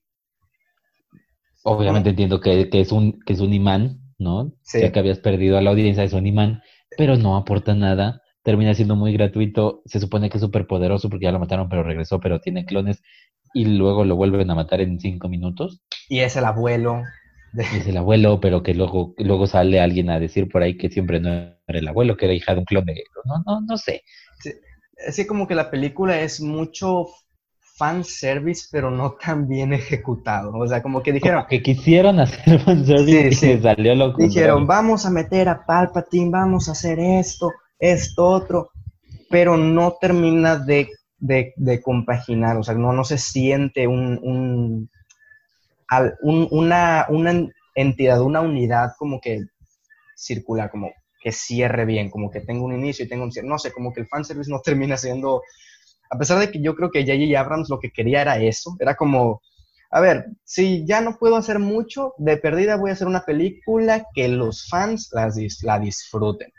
Le salió más o menos, más o menos, sí tiene sus momentos, pero incluso los fans, fans, fueron los que terminaron saliendo más enojados hasta cierto punto de la, de la película. Digo, también el fan, fan de Star Wars es es, muy complicado.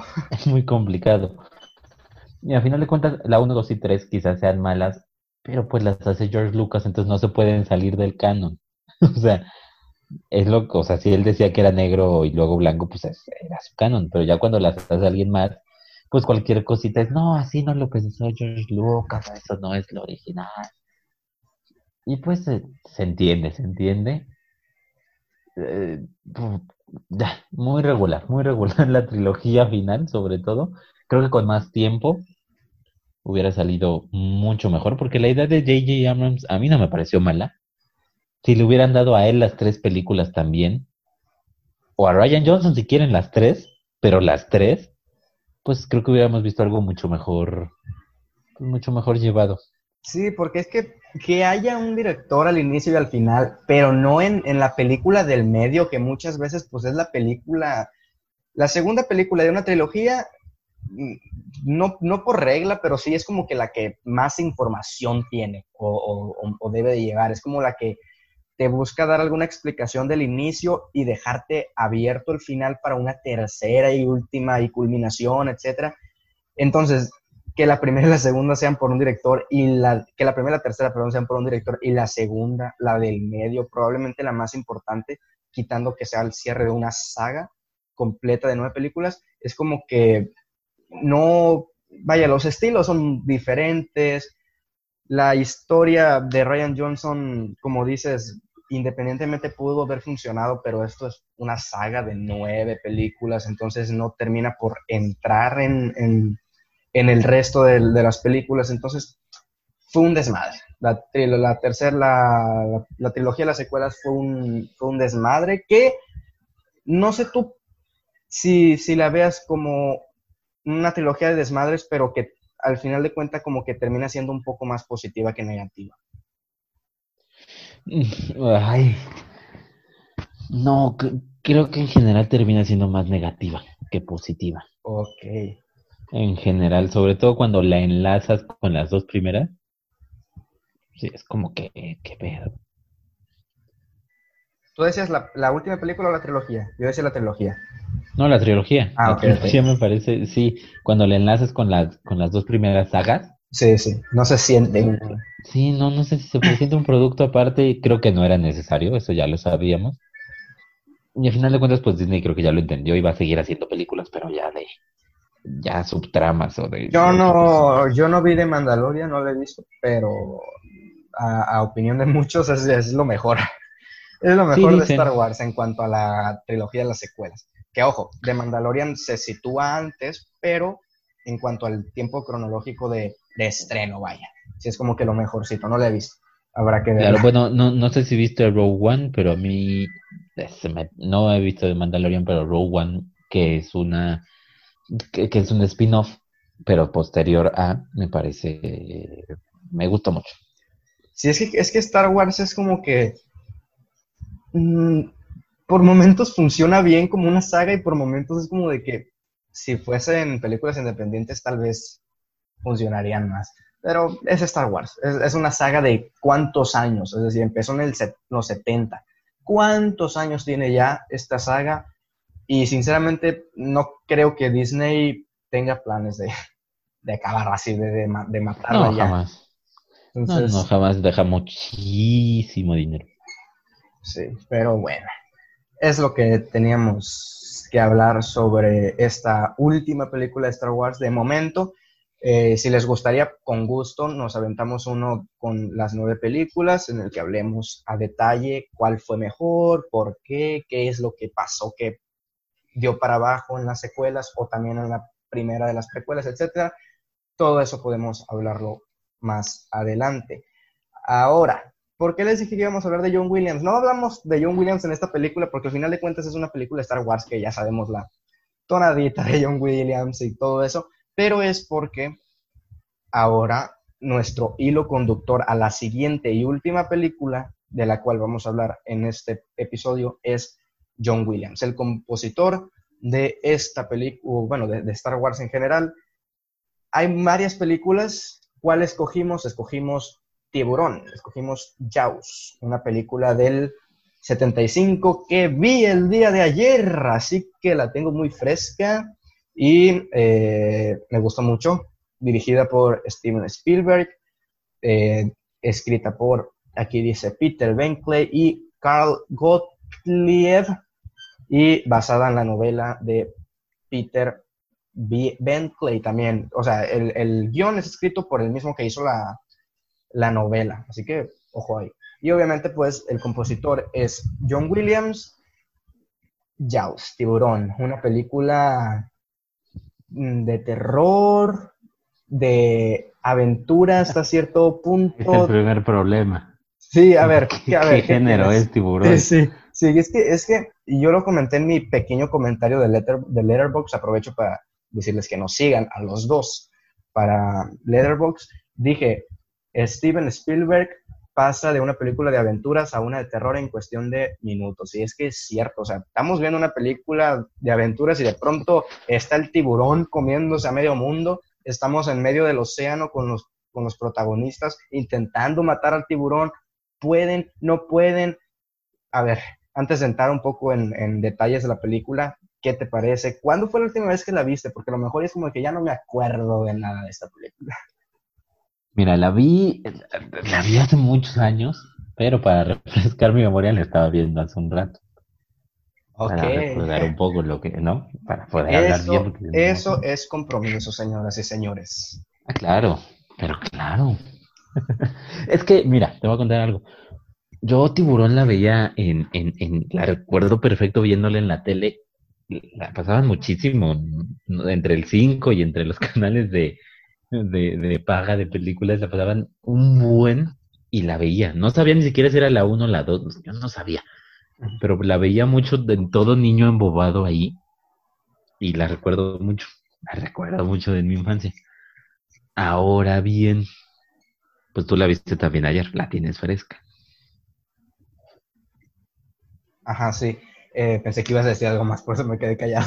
No, para allá voy, allá voy, allá voy, pero quiero, quiero que empieces tú ahora. Bueno, em, a ver, ya bien dijimos lo de, lo de, lo de terror, lo de que es aventura, terror. Es que es, que son, cuesta decir qué género, porque el tercer acto es, es acción, terror, porque están peleando contra el tiburón, pero tiene escenas fuertes. La película te muestra cómo se comió al, a, la, a, la, persona y, y, y, la sangre en el agua ahí toda...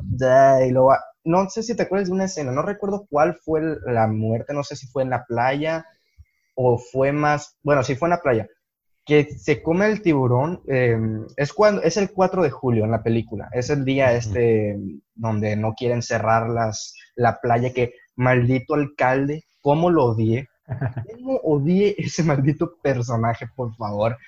Em, ese día, como era de esperarse, se come el tiburón a, un, a una persona, pero está, muy bien manejada esa escena, porque están todos, de pronto te ponen nada más a, a, como a cuatro personas que están juntitas, te muestran la cámara por debajo del agua como si fuera el tiburón la cámara, y es como de que a quién va a agarrar, a quién va a agarrar de pronto la cámara ya señala los, las piernas de una, de, una persona y no te muestran cómo lo come, sino que cambian, la, cambian una, a una toma por arriba del agua y es como de que de pronto desaparece la persona y es como de que así de fácil, así de, de, de crudo, así de real, es, es, es como se come un tiburón a una persona, o sea, no lo ves venir, en ningún momento ves venir un tiburón de tantas toneladas, de tantos kilos, no lo ves venir, de pronto te falta uno en la familia y ya sabes que fue a esa persona a quien, a quien mataron.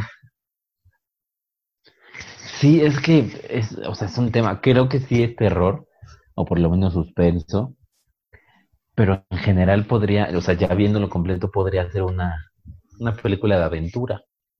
Pero su relación del policía con el alcalde, con todo eso, pues es un drama también. Es, es una cosa muy interesante lo que hace Steven Spielberg con esta película. Que, que, lo decías, el que, el que está basado en un libro precisamente de Peter Benchley o Benkley. Este, este hombre era un, un escritor que era muy malo, no le iba nada bien.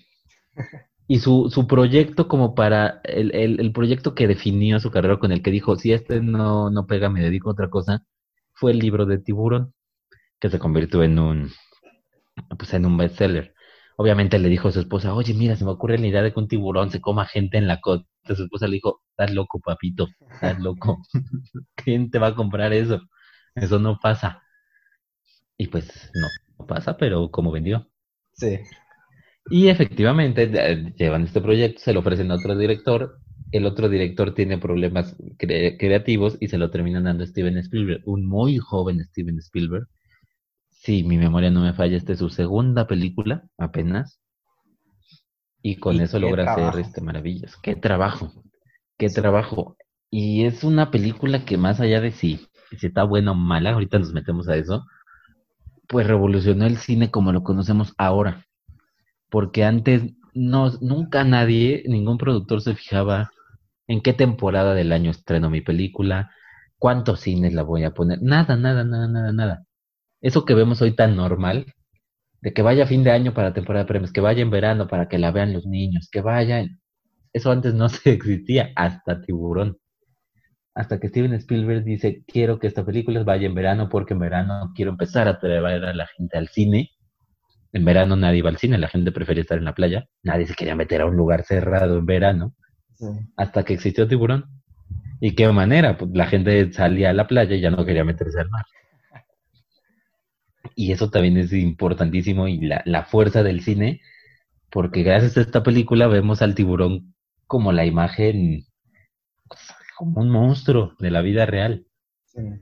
Algo que nadie jamás en la vida veía y, y, el miedo al mar, yo creo que, no, no voy a decir un porcentaje exacto, pero gran parte de la gente que le tiene miedo al mar es porque, ay, no se la vaya a comer un tiburón, ay, no se la vaya a comer algo.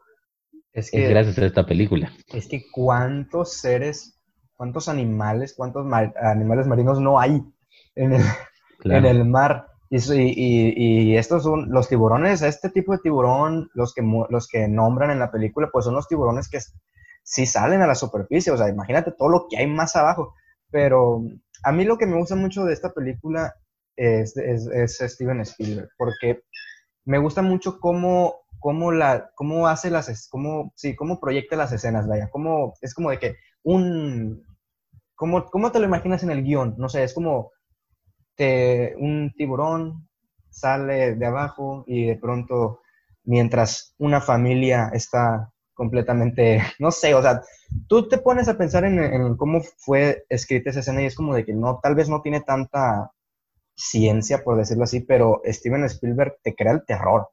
O sea, Spielberg es el que te maneja la escena, es el que te crea el terror, y metiéndonos un poco en, en el, en el clímax de la película, ya en el tercer acto, que a mí me, me pareció una locura desde el, desde el tercer acto, desde cómo, desde que se van a la, al, no me acuerdo cómo se llama esto, al, al, como decir el aire libre, pero al agua libre, no recuerdo cómo se... ¿A mar abierto? A mar abierto. eh, desde ese momento ya sabes que se va a venir un tercer acto de terror porque son tres personas que van a pelear contra un tiburón de sabe cuántos metros, ocho creo que dicen por ahí. Entonces, sabes que va a ser un, un, un tercer acto de terror, pero Steven Spielberg lo ejecuta muy bien. O sea, haciendo spoiler, cuando se muere el, el, el uno de los tripulantes, el, el, más viejito, es como qué escena. O sea, no sé tú cómo, cómo presenciaste esa escena, pero cuando se lo está comiendo, o sea, está el tiburón en mero, la mitad del tiburón está arriba del, del, barco, o sea, está del bote, no sé, no sé qué sea. Está arriba y el pobre vato está con la mitad del cuerpo hacia afuera y la mitad del cuerpo hacia adentro y el tiburón ahí con, eh, lo tiene como prensa con los dientes en su abdomen. Tú sabes que ya valió madre, o sea, ¿cómo sales de ahí con unos dientes de un tiburón? No sales. y, y, de pronto ya pum, deja de, de vivir, deja de existir en nuestro mundo este personaje. A mí esa escena me pareció muy, muy bien ejecutada por parte de, de Spielberg. Sí, sí, desde el principio hay escenas magníficas y precisamente rumbo al final, cuando ya es todo más gráfico, porque al principio nada más es la cámara y la musiquita clásica, ya cuando es más gráfico, que es una película, digamos, lo de aventura, pues es, es, brutal lo, lo, que logra. Ahora, comentabas de, de Spielberg y de cómo al principio la cámara simula ser el tiburón, que es un gran elemento, pero no es tanto gracias a Steven Spielberg. Lo que Spielberg quería al tiburón desde el principio. Nada más que no había presupuesto para tener la máquina todo el tiempo, el animatronic del tiburón. Entonces dijo, ¿qué hago? La cámara. Pues la camarita. Dice, pero ¿cómo le hago para generar terror sin que se vea el monstruo, el tiburón? Es cuando le habla John Williams, le pide que haga la, la banda sonora esta icónica. Que al principio, cuando John Williams se le enseña, Steven Spielberg dice que le dio gracia, le dio mucha risa. Dijo, eso no va a espantar a nadie. John Williams le dijo, tú date quieto, tú espérate, tú ponle en tu película y vas a ver. Y ve.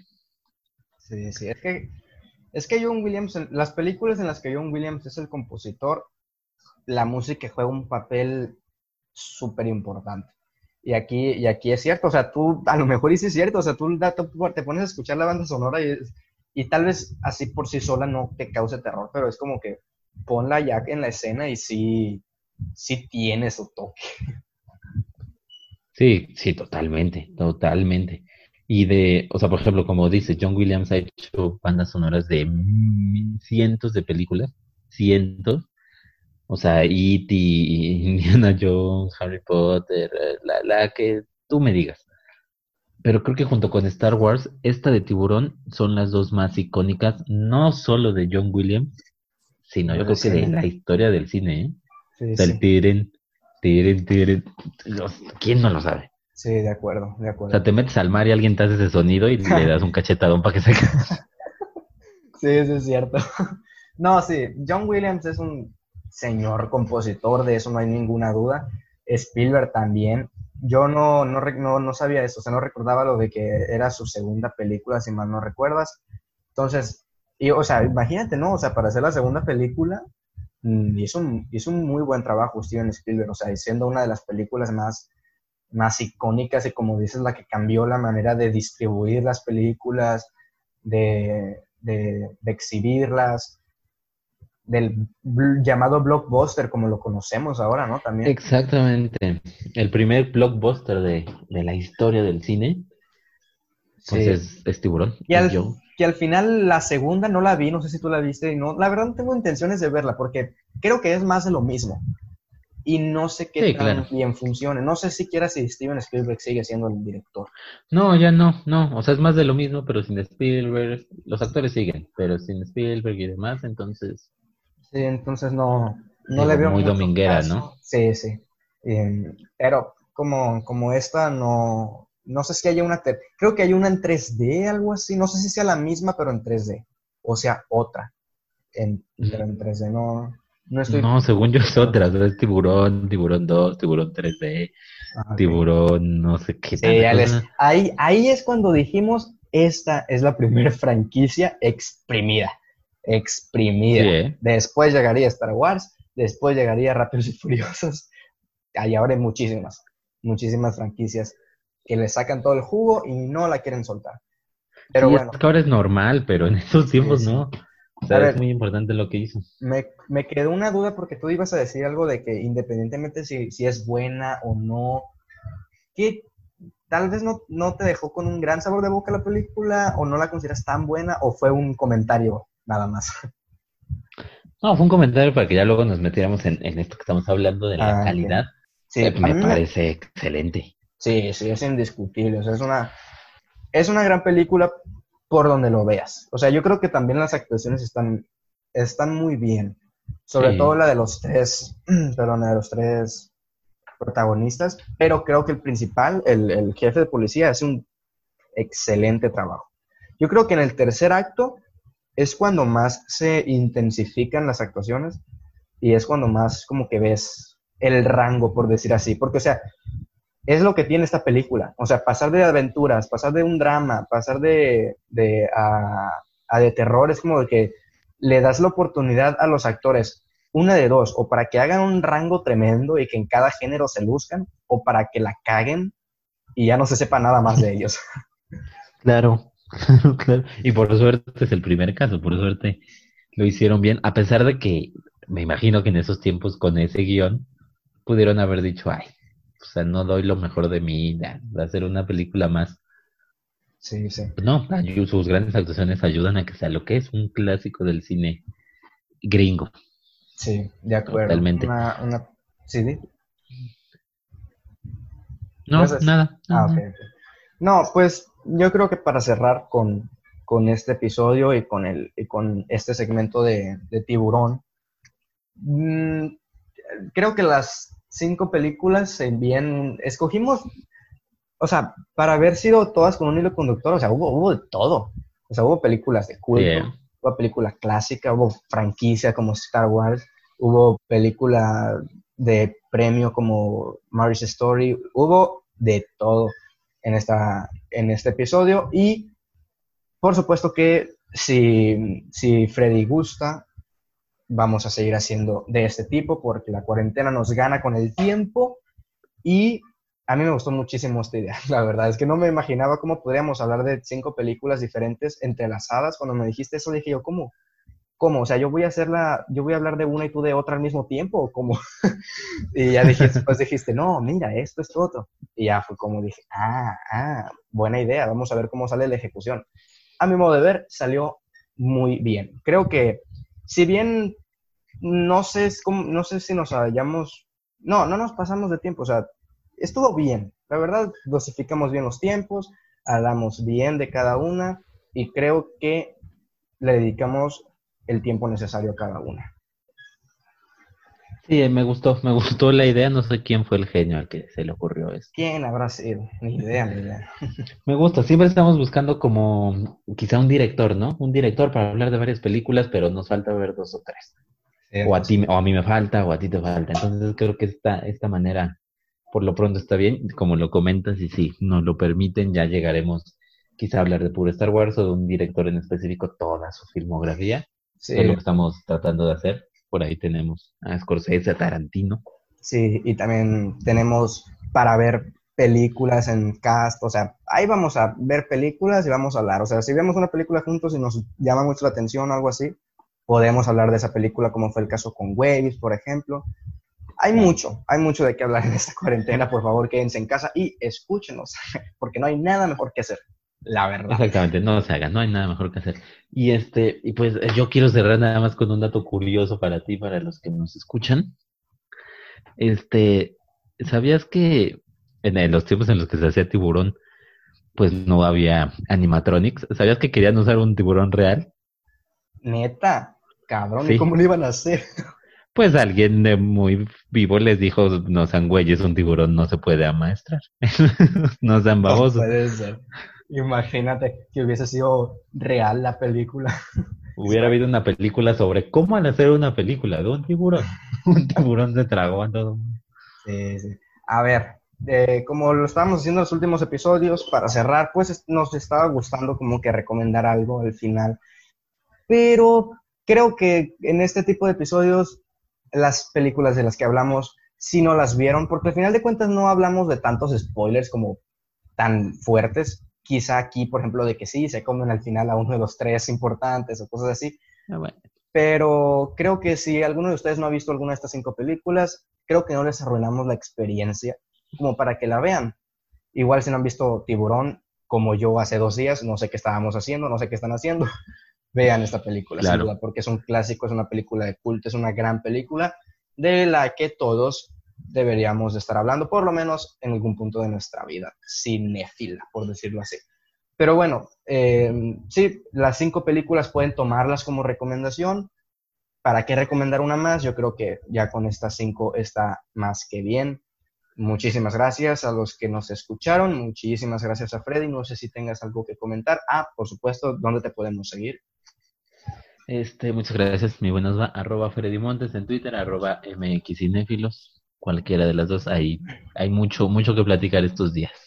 Perfecto. Mucho. Ahí, ahí, pueden, eh, en la cuenta de Twitter de, de MX Cinéfilos hay dinámicas muy interesantes, como qué peli, independientemente qué director te guste más, cuál es la película que más esperas. Bueno, era al revés, ¿no? Independientemente de qué película esperas más, cuál es el director que consideras más talentoso. Hay muchísimas encuestas muy interesantes algo que me gusta mucho es la dinámica de publicar qué, actor, director o, miembro de la industria cumple años, tal día, cosas así. Hay muchísimas dinámicas en, el Twitter de MX Cinéfilos y por supuesto la página web donde pueden encontrar tanto críticas como artículos, como críticas mías también que le mando ahí. Por ejemplo, le acabo de mandar la de Guns Akimbo, por si gustan leerla. Es una, es. una, película que vimos juntos, de hecho, la del Pistolitas. La vimos, el Pistolitas. La vimos juntos. Harry el Pistolitas. Harry el Pistolitas. Pero bueno, yo creo que lo podemos ir dejando por aquí. Muchísimas gracias. Espero que se le hayan pasado muy bien disfrutando de nuestra compañía y nos vemos hasta la próxima. Bye.